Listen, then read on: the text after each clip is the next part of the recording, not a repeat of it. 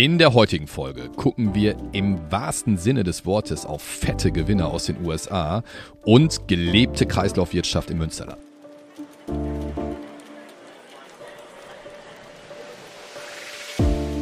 Märkte kompakt. Vermögen, regional, Vertrauen.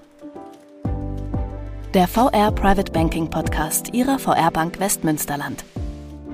Es begrüßen Sie Christoph Bender und René Aguilar.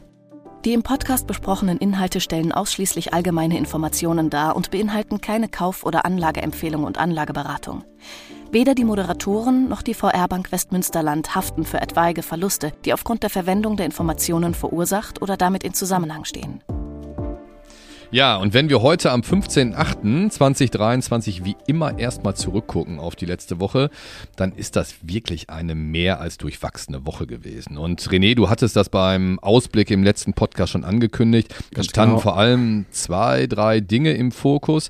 Erstens natürlich weiter in die Berichtssaison und äh, da muss man schon sagen, so groß äh, aktuell auch die Skepsis für den Standort Deutschland ist, das Gros der Unternehmen, sowohl hier in Deutschland als auch vor allem in den USA, hat bislang durchaus gute Zahlen vorgelegt. Also 80 Prozent der Unternehmen die bislang Zahlen vorgelegt haben, haben beim Gewinn die Prognosen der Analysten übertroffen und beim Umsatz waren es auch immerhin 60 Prozent, die besser lagen als die Konsensschätzung.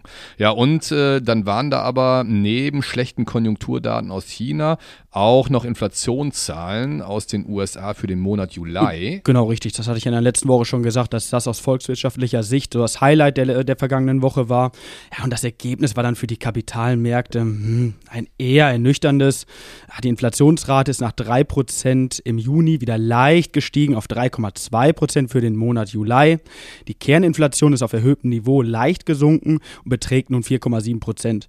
Ja, vor allem diese Kennziffer, wir haben es häufiger schon betont, ähm, lässt Rückschlüsse auf die grundlegenden Inflationstrends zu und ist für die amerikanische Notenbank FED daher sehr, sehr wichtig. Ja, und Grund zur Panik, glaube ich, ist aber nicht angebracht. Also der Inflationspfad passt und dennoch darf ähm, ja, der Bekanntgabe der Zahlen Aufmerksamkeit geschenkt geschenkt werden, als auch mit dem Hinweis versehen werden, dass ein weiterer Zinsschritt im September nicht in Gänze auszuschließen ist. Aktuell nochmal, ähm, ja, zur Wiederholung liegt die Zinsspanne in den USA bei 5,25 bis 5,5 Prozent und ein weiterer kleiner Zinsschritt um 0,25 Prozent scheint weiter im Bereich des Möglichen. Aber warten wir es ab, Christoph. Ja, müssen wir gucken. Die Inflationszahlen waren eigentlich sogar erstmal ja. besser, als es erwartet wurde. Ja, und ähm, trotzdem, auch mit Blick auf die Rohstoffpreise, da kommen wir gleich nochmal drauf zu sprechen, der Markt traut dem Braten aktuell nicht so richtig, was die Inflationszahlen angeht.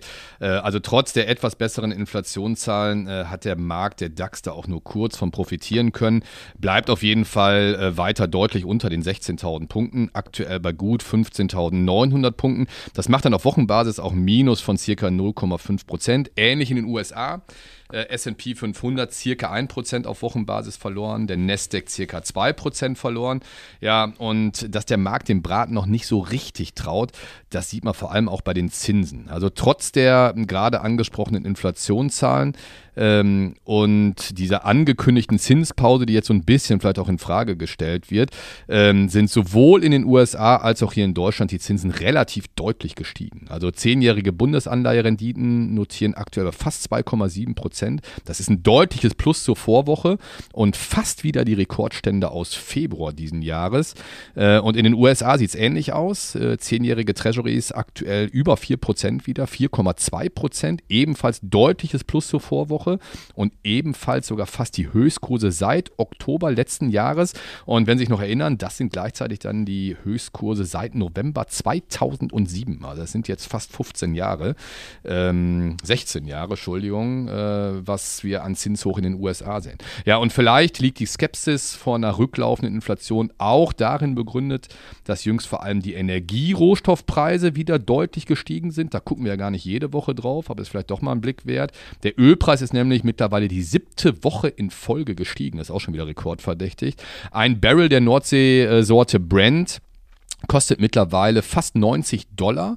Das ist der höchste Stand seit sechs Monaten. Das ist vor allem zurückzuführen auf die Produktionskürzung aus Russland und Saudi-Arabien. Ja, und ähnlich sieht es beim Gas aus. Der Preis für die Megawattstunde ist ebenfalls jetzt in der letzten Woche, in den letzten Wochen deutlich gestiegen. Ähm, kostet aktuell ca. 35 Euro. Das sind fast 30 Prozent mehr als noch vor gut einer Woche. Äh, da lagen wir noch bei ca. 27 Euro. Ja, und zum Schluss äh, vielleicht noch kurz Gold und Bitcoin. Ja, und wie wir es schon oft hier im Podcast gesagt gesagt haben, wenn Zinsen steigen, ist das nicht wirklich gut für Gold.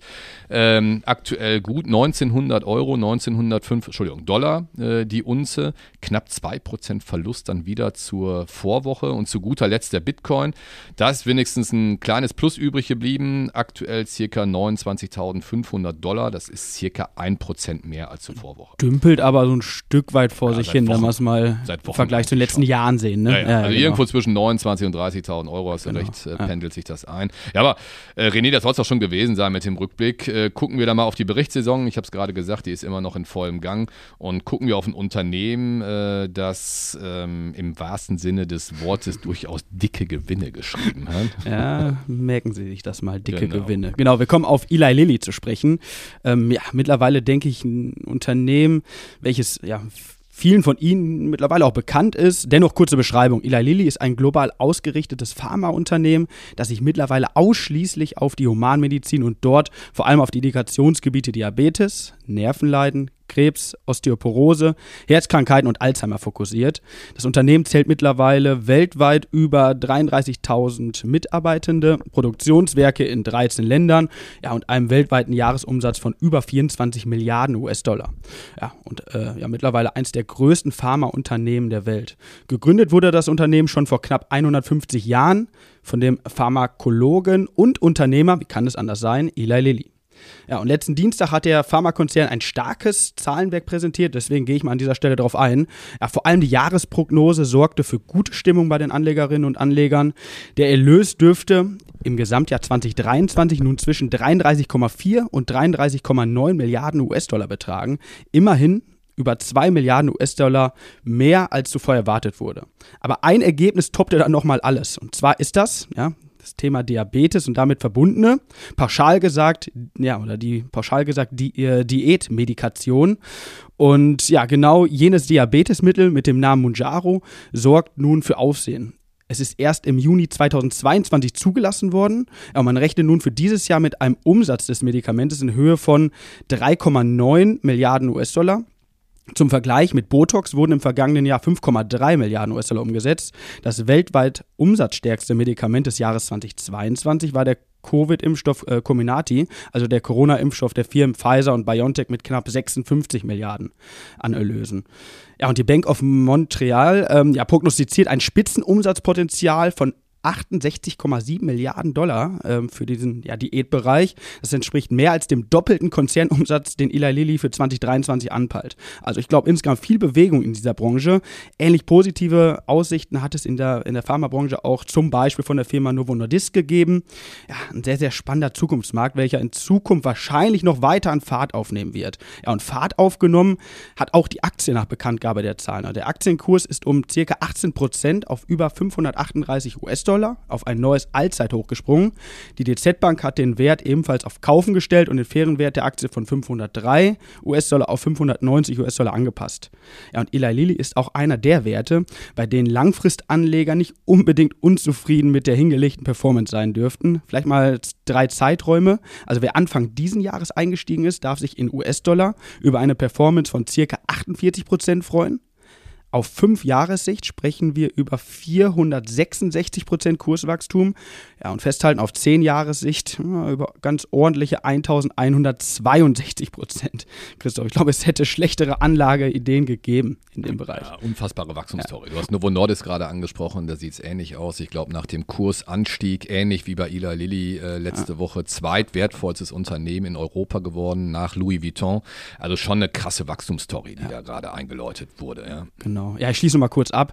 Ähm, was dann der Vollständigkeit halber auch noch zu sagen ist, dass mit dem aktuellen Kurssprung die Aktie natürlich auch jetzt mittlerweile relativ teuer erscheint ja, und mit ordentlich Kursfantasie belegt ist. Also das Kurs-Gewinn-Verhältnis liegt bei ja doch sehr, sehr teuren 76. Aus dem Lehrbuch heraus spricht man so circa ab einem KGV, also Kurs-Gewinn-Verhältnis von 20, von einer teuren Bewertung. Klar, nicht ganz pauschal zu sagen, dennoch glaube ich ein Indikator, um das 76er KGV einwerten zu können.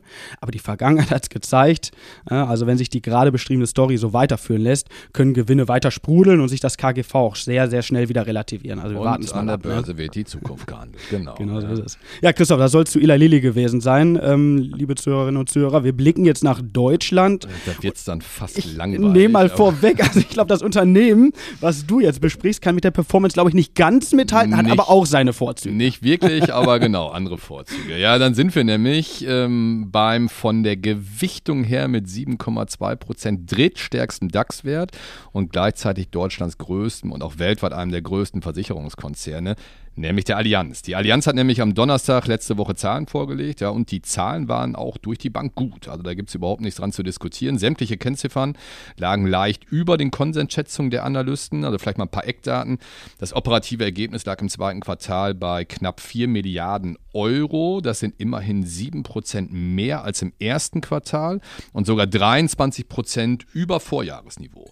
Und äh, was durchaus interessant ist, Allianz ist es seit Jahresanfang gelungen, nominale Preiserhöhungen von 7,4 Prozent auf die Versicherungsprämien durchzuholen.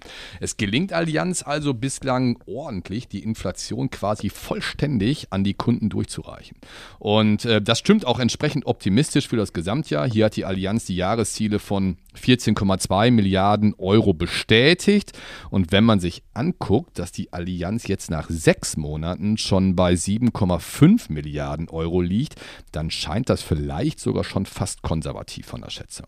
Ja, und äh, was darf in Zeiten wie diesen eigentlich bei keinem Ausblick eines Unternehmens unerwähnt bleiben? Genau. KI? Das Zauberwort künstliche Intelligenz. René, du hast recht. Und auch hier gibt es ähm, natürlich auch ein Statement von der Allianz. Ich zitiere das vielleicht mal ganz kurz. Durch künstliche Intelligenz und den Einsatz neuartiger Formen der Kommunikation soll vom Vertragsabschluss bis zur Schadenbearbeitung vieles einfacher, schneller und individueller ablaufen und gleichzeitig vor allem die Kostenseite massiv entlasten.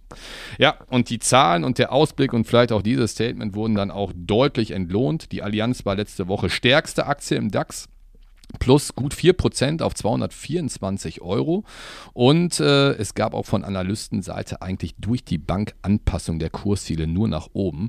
Auch unsere DZ-Bank hat das Kursziel auf 255 Euro nach oben angehoben. Und äh, wir hatten hier, glaube ich, im Podcast auch schon mal darauf hingewiesen. Auch die DZ-Bank verweist auf die nach wie vor hohe Dividendenrendite von aktuell circa 5,5%. Also Allianz eigentlich wie gehabt, äh, nicht wirklich spektakulär, aber das ist das, was wir gerade gesagt haben, grundsolide. Ähm, ja, das soll es vielleicht zur Allianz gewesen sein. René, du Genau. guckst noch mal ganz kurz äh, wir nochmal in die in Region. die Region, bevor wir dann in den Ausblick gehen. Genau, also wir haben an dieser Stelle in einer der vergangenen Folgen schon mal über Remondes als größtes deutsches Unternehmen für unter anderem Recycling und Wasserwirtschaft gesprochen.